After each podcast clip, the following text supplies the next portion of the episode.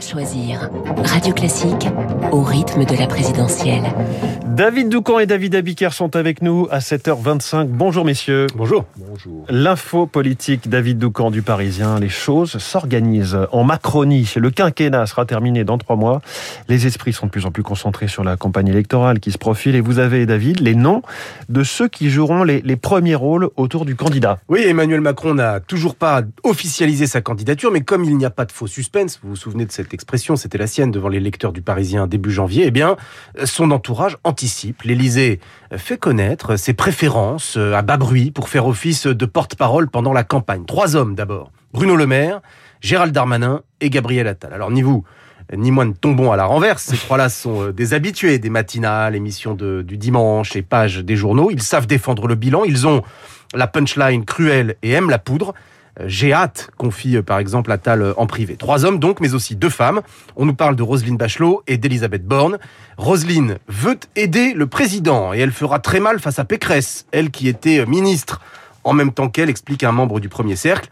Et Borne, elle aime bien faire des médias, contrairement par exemple à Florence Parly. Donc trois hommes, deux femmes, ces cinq mousquetaires devront-ils quitter le gouvernement s'ils deviennent porte-parole du candidat? Alors non, parce que astuce, ils n'auront pas forcément de rôle officiel, de titre mmh. dans l'équipe de campagne. Macron a toujours considéré que les organigrammes ne servent à rien.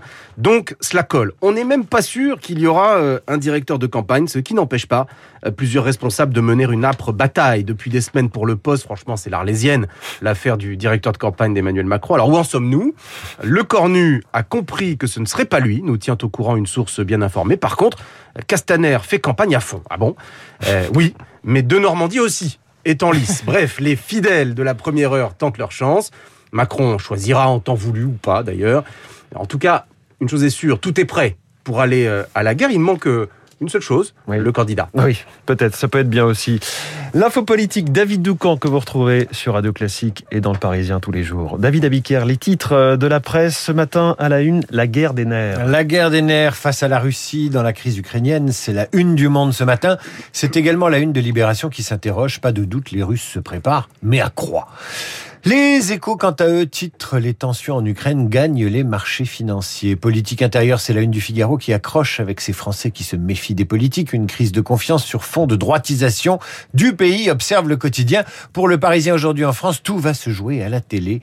Question, Emmanuel Macron acceptera-t-il d'y débattre avec les autres candidats? Parlementaires menacés, nos élus sonnent l'alarme. C'est la une de la Charente libre après les menaces reçues de la part des antivax.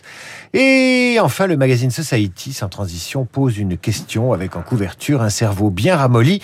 Le thème de la mi-janvier, sommes-nous de plus en plus cons Vous avez donc une heure pour réfléchir à cette question et nous apporter une réponse polie et distinguée. David Abiker pour votre revue de presse complète à 8h30. Ce sera avec Renaud Blanc. Bonjour, je crains Renaud. déjà sa réponse, hein, mais bon, je, je, ne dis rien. Je lui ai mis la pression. La matinale de Radio Classique avec vous, Renaud, et votre invité ce matin. Frédéric Michaud, directeur général adjoint d'Opinionway, il publie aux éditions du CERF Le Sacre de l'opinion, une histoire de la présidentielle et des sondages, des sondages qui, quelquefois, ont vu juste, mais qui, pour certains scrutins, se sont véritablement plantés. De 1965 à aujourd'hui, comment les sondeurs ont pris une place de plus en plus grande dans l'opinion, mais aussi auprès des candidats. Frédéric Michaud d'Opinionway, mon invité, à 8h15 sur Radio Classique. Une demi-heure plus tard, vous retrouverez ma consoeur du Figaro, Eugénie Bastier. Eugénie pour commenter l'actualité politique. Au programme, Éric Zemmour et ses ralliements, la primaire populaire à gauche, mais aussi le bilan éducatif de Jean-Michel Blanquer, Eugénie Bastier dans Esprit Libre. À 8h40, juste après la revue de presse de David Abiker. Le journal de 7h30, c'est dans une minute. Mais tout de suite,